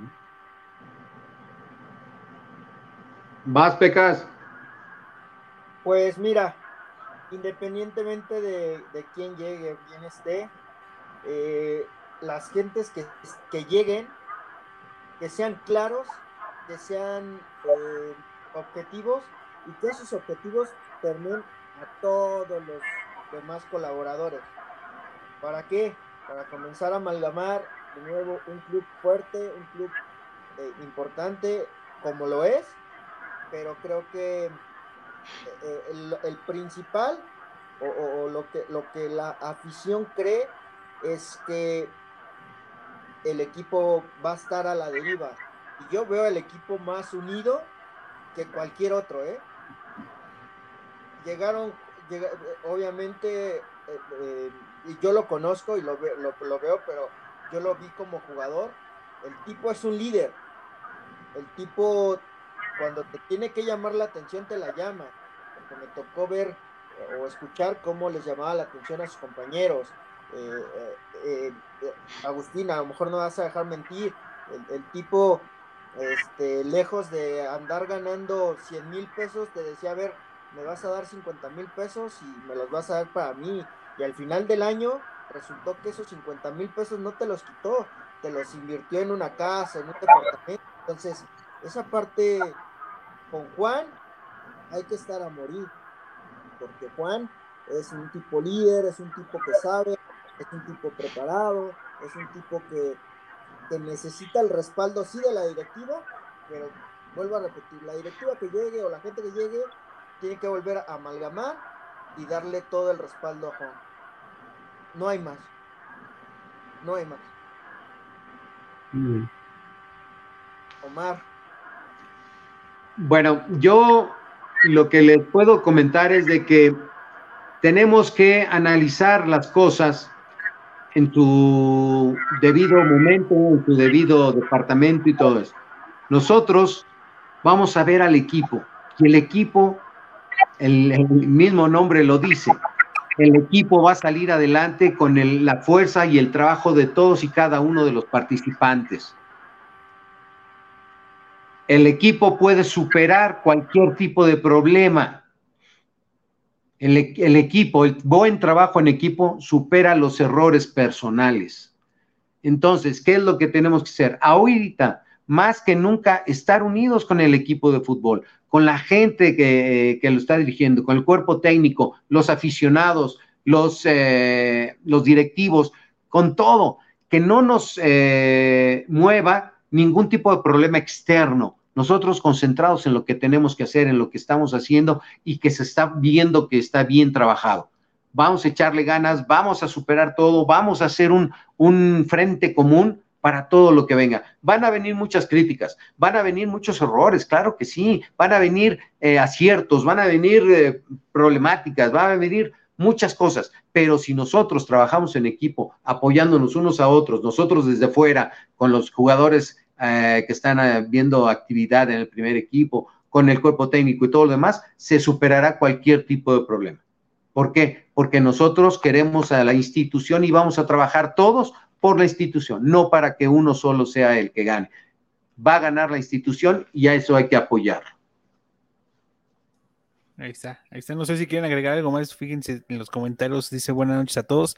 La verdad, el apoyo siempre va a existir, pero la verdad que mal que con estas cosas el prestigio de la máquina queda por los suelos. Mira, híjole, yo, yo desde ese punto de vista, a lo mejor yo, yo no soy jugador o no fui futbolista, pero desde mi área que es especializada en, en temas de comunicación y marketing, pues sí, lo mediático vende, ¿no? Y la gente que, insisto, no conoce el, trasfondo, no conoce el trabajo, pues va a hablar y los que no conocen, pues van a hablar mucho más y el que ni siquiera se ha parado en un estadio, pues va a hablar todavía más. Y, ven Cruz Azul y hoy es, es el, perdón, pero eh, el equipo con más afición será Chivas, el más odiado será América, pero el más mediático se llama Cruz Azul. El más importante hoy es Cruz Azul y, no lo dice un aficionado del club, o sea, ahí están eh, a nivel de comunicación los, eh, las tendencias, las menciones, las búsquedas en Google. No sé si ustedes lo sepan, pero Cruz Azul es la palabra más buscada a nivel nacional este, durante el año pasado. Entonces, esa es la importancia de Cruz Azul, que hoy todo el mundo lo voltea a ver, pero este programa tenía tiene la intención de verlo desde la cancha, ¿no? Y de que hoy sus conceptos futbolísticos nos lleven a, a darnos certeza de que hay un gran equipo, creo que para mí es de los mejores equipos armados en los últimos 10 años, de que hay buenas personas adentro del club, de que hay jugadores que le guardan cariño al club, de que hay gente que quiere ver bien a Cruz Azul y de que las broncas, créanme, son entre 10 o 15 personas, los demás están concentrados en seguir ganando. No sé si ustedes opinen lo mismo que yo, pero creo que hoy Cruz Azul eh, tiene, tiene muchos argumentos, no solo para campeonar, sino para mantenerse. Y la gente que aún insisto, que cree que va a desaparecer el equipo, que se va a vender, créanme que Cruz Azul es mucho más que un pleito de, tres o cuatro por ahí. Cruz Azul es una gran familia, una gran institución y, difícilmente llegaremos a esos límites, ¿no? Con Cruz Azul. Y que amamos a esta institución, que es lo importante. O sea, sí, nosotros sí sentimos el color y el escudo de Cruz Azul, que eso va por encima de mucha gente entrecomillado, aficionados, ¿no? Creo que una de las, de las eh, porras y de los aficionados más, más centrados, más eh, eh, educados, es la gente de Cruz Azul. Es hermoso ver a las familias en el estadio, cosa que no puedes ir a CEU con familia porque te, te, te atraviesa una de las barras pesadas y perdóname qué es lo que sucede igual la de locos y quién sabe qué del Tigres y todo eso. Cruz Azul tiene esa fama, tiene esa, esa notoriedad de que es familiar y van a disfrutar del deporte. Creo que eso es muy importante también. Y bueno, pues algo nada más para que nos empecemos a despedir. Agustín, estamos eh, ahí comprometidos, necesitamos otro programa porque nos faltó mucho que platicar. Una chulada el platicar contigo de fútbol muchos aspectos importantes que, nos comentaste y pues me gustaría después ya que te, tuvieras un poquito tiempo libre, dejar pasar unos días y pues volver a tener estas pláticas son extraordinarias a mi modo muy particular de ver las cosas. Algo para despedirte, Agustín. No, pues nada más agradecer, Toño, Omar, Rod, muchas gracias por la invitación y y una disculpa que entré un poco tarde, la verdad es que venía del entrenamiento, pero con, mucho gusto estaremos con ustedes otra vez cuando gusten. Cuando me inviten, estamos aquí, a la orden.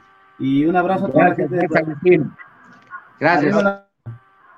Agustín, te doy, te doy yo personalmente las gracias. Gracias por, por escucharme, porque al final te escribí ayer a ver si podías. Y, este, y bueno, al final se pudo, lo, logramos y, fue una plática muy buena. Hay muchas cosas que se quedan sin poder hablar, pero, pero bueno, eh, habrá otra, otra oportunidad y te agradezco mucho el que me hayas atendido, que me hayas recibido y, bueno, también te abrimos aquí las puertas de este programa. Eres bienvenido cuando tú gustes, cuando tú desees.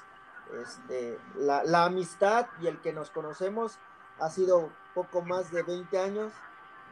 Este, tú, tú, con, tú estando en el primer equipo como parte de, de lo que uno se vive, pues es este, el respeto y el cariño hacia ustedes.